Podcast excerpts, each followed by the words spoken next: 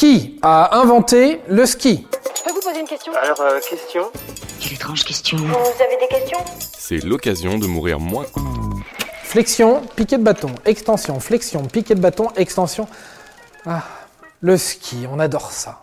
Mais ça vient d'où le ski? Qui a inventé ce machin? Qui a décidé qu'un jour on allait chausser des patins géants, faire la queue au tire-fesses et, tant qu'à faire, manger une grosse raclette le soir?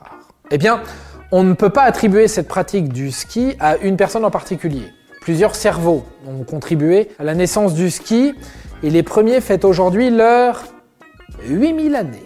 Et il y a 8000 ans, on ne partait pas en classe de neige.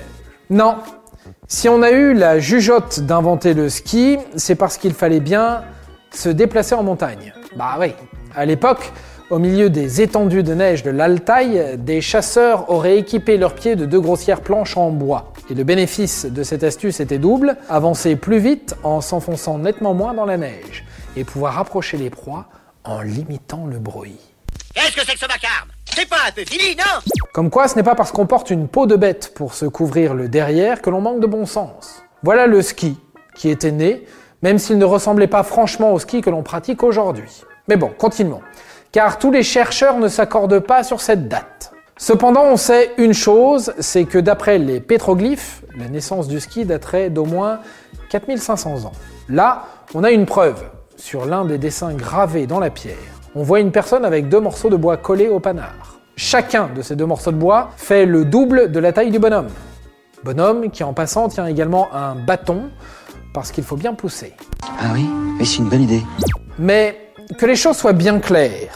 Ce que fait le bonhomme là, ça ressemble plutôt à du ski de randonnée, voire du ski de fond, plutôt que du ski alpin. Pour dévaler les pentes en slalomant entre les piquets, ou les vacanciers, il faut attendre un tantinet, soit quelques milliers d'années plus tard. Voilà alors qu'au 19e siècle, plusieurs descentes sont organisées. On s'affronte sur des skis et on mène quelques compétitions. En parallèle, on commence à faire du ski un loisir et des usines de fabrication ouvrent leurs portes. La première serait née en 1886 en Norvège. En France, c'est à Chamonix, en 1893, que l'on confectionne la première paire de skis françaises. Et moi, tout ce que je vois, c'est quand on sait pas skier, ben on reste chez soi. Et c'est pas de ma faute. Et le ski alpin, en tant que course, s'impose en 1922, sous l'impulsion de Sir Arnold Lunn. On organise la première course de slalom.